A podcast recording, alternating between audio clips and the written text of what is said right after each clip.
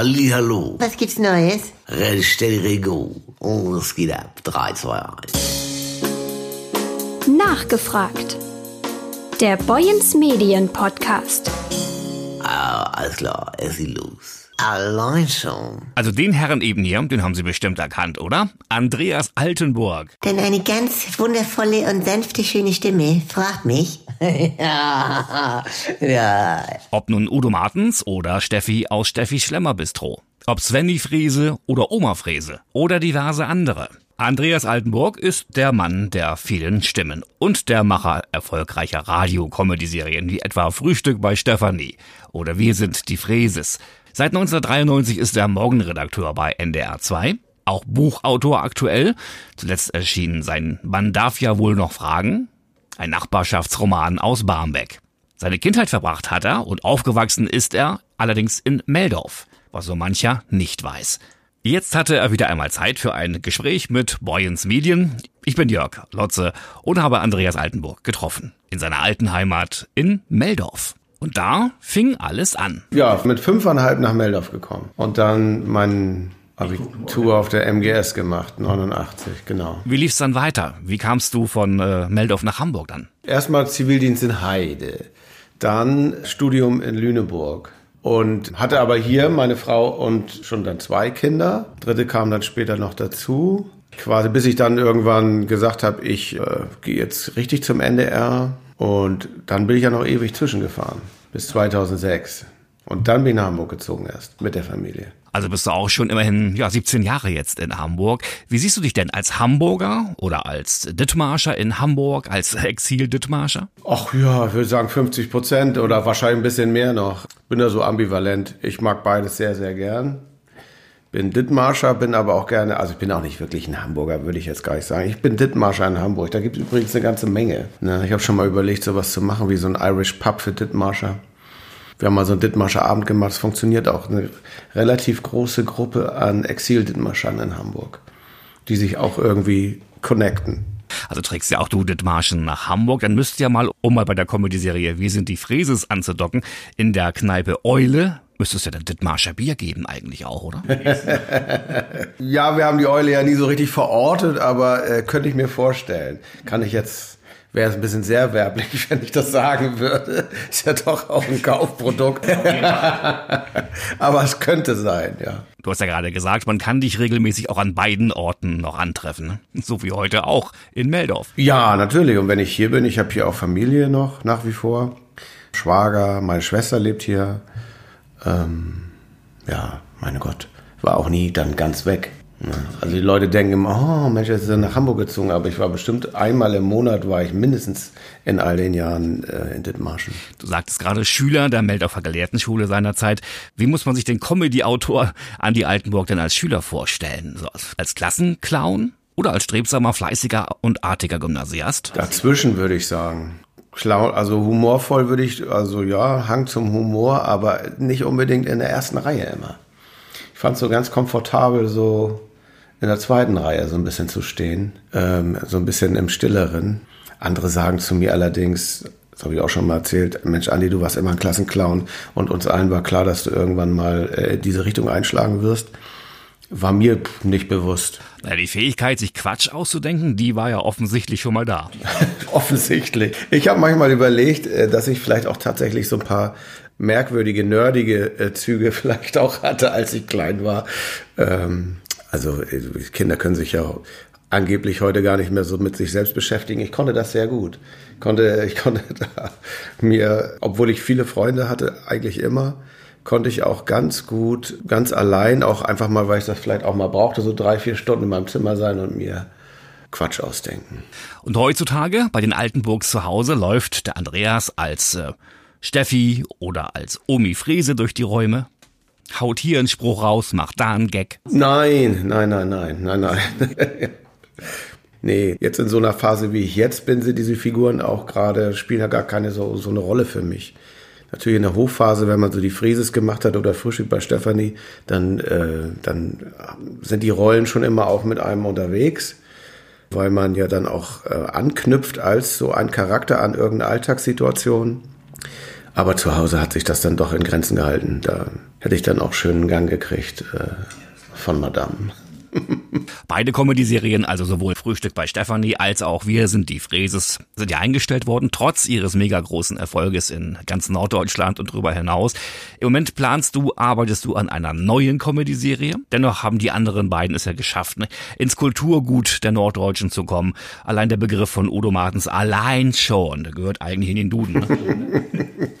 ja, das ist nachhaltig, ne? das finde ich auch schön war auch immer unser Anspruch eigentlich, ähm, sowas dann eben zu machen, nicht so eine schnelle Nummer. Ich meine, was haben wir natürlich auch schon mal gemacht, wo, sagen wir mal, der Gag relativ schnell und einfach auf der Hand liegt, was weiß ich, weil der Zaun Nelling, dann also hat man ja mal einen schnellen Bezug zur, zur Komik.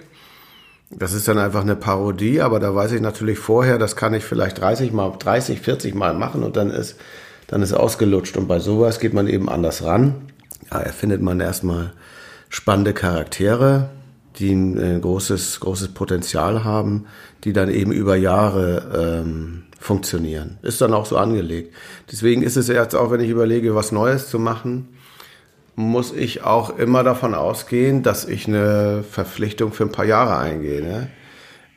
Also natürlich können die Leute auch sagen, äh, nach einem Jahr, ach man, das war es jetzt nicht gerade. Dann wird sowas dann vielleicht auch mal beendet. Aber wenn es nach mir geht, ist es so darauf angelegt, dass es eben auch mindestens zwei, drei Jahre funktioniert. Als die Charaktere aus Frühstück bei Stefanie in den wohlverdienten Ruhestand geschickt wurden, da haben wir uns alle gedacht, ui, jetzt wird's aber schwierig, wie kann man so ein Erfolgsformat denn toppen? Was kommt denn jetzt danach? Dann kam die Fräses, mindestens genauso erfolgreich. Wie ist denn der Druck jetzt? Wo es ans nächste Format gehen müsste? Ähm, ja, also ich, es war wirklich ein äh, starker Druck mit den Fräses, äh, da nochmal was zu machen. Da hatte ich tatsächlich auch so ein bisschen Bammel. Mhm wenn ich jetzt irgendwie mal was Neues mache, da könnte ich jetzt zumindest sagen, ich habe äh, den Erfolg von Frühstück bei Stefanie irgendwie nochmal hingekriegt.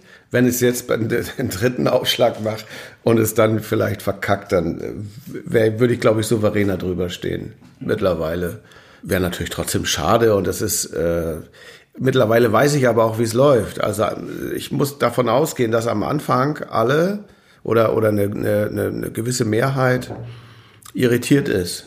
Ne? Dass sie sagen, Mensch, wo ist denn Svenny, wo ist denn die Oma, was sind denn das jetzt für Leute? Das ist ja gar keine Familie mehr, weil das kann ich jetzt schon mal sagen, das wird keine Familiencomedy mehr sein. Äh, wir haben das so gern mit den Kindern gehört und, und so, ne?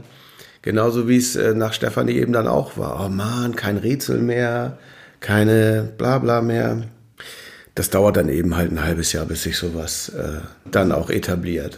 Aber auch diese Figuren aus den Erfolgsserien sind ja nicht wirklich ganz weg. Denn sie laufen wieder. Frühstück bei Stefanie zum Beispiel wird aktuell wiederholt. Beispielsweise bei uns auf NDR 1 Welle Nord, bei uns in Schleswig-Holstein. Also einige äh, denken tatsächlich, dass das neue Folgen sind auch. Also das, da kann man mal sehen, wie zeitlos das dann vielleicht auch angelegt war. Ähm, ja, das macht mich natürlich stolz. Es läuft ja nicht nur da, sondern bei allen NDR1 Sendern, Niedersachsen und äh, MacPom und Hamburg und überall erfolgreich. Die haben jetzt auch alle in, den, in der Mediaanalyse äh, gut abgeschnitten. Soweit. Also freut mich. Also laufe ich, laufe ich jetzt quasi schon auf zwei, zwei Sendern norddeutschlandweit. Nicht wenige, und auch ich zähle mich natürlich dazu, vermissen sie ja diese altvertrauten Figuren, die du jeden Tag in unsere Radiogeräte gebracht hast. Da fragt man sich, was macht denn eigentlich Svenny Frese? Wie geht's denn Omi Frese? Oder was macht Opa Gerke aus dem Bistro? Wie ist es unseren Lieblingen ergangen? Ja, wir haben das ja irgendwann nochmal abschließend dann auf dem letzten Tonträger haben wir ja versucht nochmal auch das Leben, wie sie es jetzt leben, im Grunde nochmal wiederzugeben. Also das Familienleben und, und Oma, die die ja die, die Eule übernommen hat und Svenny das Taxiunternehmen. Wie viel Andreas steckt dann in Svenny Frese oder wie viel Herr Altenburg in Odo Martens zum Beispiel? Also die Figuren haben ja schon auch immer was mit mir selbst auch zu tun. Ist einfach so so eine gewisse, gewisse Seite von mir, die da wieder gespielt wird. Und es ist sicherlich eine Riesenherausforderung, äh, so eine Comedy-Serie alleine zu produzieren, so quasi als One-Man-Show. Es war jetzt ja zuletzt auch keine One-Man-Show in dem Sinn. Ich habe alle Hauptcharaktere gesprochen. Äh, ich habe ja aber auch äh, Kollegen zum Texten immer dabei. Ne? Also wenn ich ganz alleine in meinem kleinen Stübchen sitzen würde, würde ich verrückt werden. Also ich habe entweder meinen Kollegen Thomas oder meinen Kollegen André, die sich abwechseln äh, und mir einfach zuhören und eigene äh, Auffälligkeiten oder Sachen, die ihnen so aufgefallen sind, tauschen wir uns aus und äh, daraus schreibe ich dann da diese Folgen. Wir sprachen ja vorhin von dem, von dem Druck, wenn eine neue Folge laufen soll, die muss ja dann praktisch auch rechtzeitig fertig sein, sonst läuft sie nicht. Habt ihr die Folgen immer am Tag vor der Ausstrahlung produziert? In der Regel ja am Nachmittag davor. Und was ist, wenn mal keine Ideen da waren? Was macht man dann? Aber den Fall hat es äh, merkwürdigerweise noch gar nicht so gegeben, weil ich auch immer so einen Ideenstock habe. Ne? Also ich habe jetzt auch noch Ideen, die jetzt von den Fräses, also Themen, die von den Fräses jetzt äh, gar nicht mehr behandelt werden konnten, weil sie dann doch zu Ende waren. Äh, da kann ich noch wieder einiges in die, in die neue, ins neue Format eventuell mit rübernehmen. Also man hat immer irgendwas, was man bequatschen kann. Ähm, ich wüsste gar nicht, also nee, also wüsste ich jetzt nicht, dass mir das es muss nicht immer alles gleich gut sein. Oder ich kann sagen, na, vielleicht ist das jetzt, vielleicht fehlt mir da noch irgendwie so der, der, der textliche Durchbruch.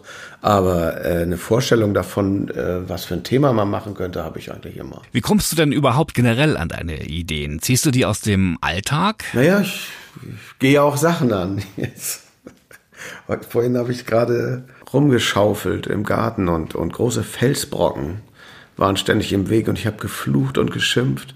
Und daraus entstehen dann eben irgendwann auch wieder Geschichten. Ja, und wie lange bleiben die Sachen dann bei dir im Kopf? Oder musst du dir Notizzettelchen machen und die gleich irgendwie aufschreiben? Die bleiben eine, bleiben eine Weile im Kopf, aber äh, dann schreibe ich mir meistens eine Mail an mich selbst. Das ist eigentlich das Verfahren bei mir. Und dann, äh, wenn ich dann am Arbeitsplatz bin und diese Mail dann sehe, dann öffne ich meine Liste mit Themen, die ich dann ja sammle und da wird das dann eingepflegt sozusagen. Es ist eine ganze Menge da an Stimmen, die du dann sprichst oder Rollen, die du spielst.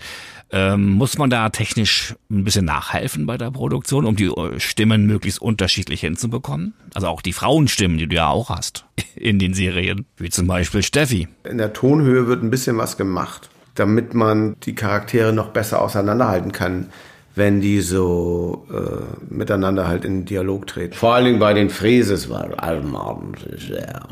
Aber krieg ich jetzt auch gar nicht so spontan hin, du allein schon, du, ihr, ihr, was, was ihr hier wieder wollt. Äh, ähm, naja, Udo hat ja auch äh, meistens ein kleinem Tee. Viele Fans bedauern ja, dass äh, sowohl die eine als auch die andere Serie eingestellt wurde. Frühstück bei Stefanie oder auch äh, Wir sind die Fräses.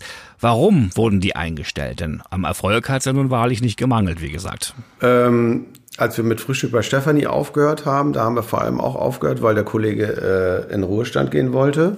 Mit 60. Ähm, hat er gut hingekriegt. War aber trotzdem der richtige Zeitpunkt. Das war uns eigentlich auch klar. Und bei den Fräses, ja, das da habe ich auch gesagt, naja, jetzt ist der Junge 18.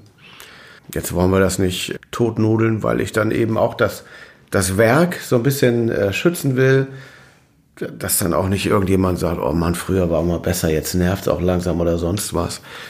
Und ähm, da einfach nur so Folgen hinzurotzen, äh, das ist nicht, das ist unter unserem Anspruch, muss ich dann auch ganz ehrlich sagen. Und Radiokomödie hat ja insgesamt äh, nicht den besten Ruf, weil es tatsächlich eben oft auch lieblos und schnell mal und mit teilweise billigen Gags zusammengeklöppelt wird.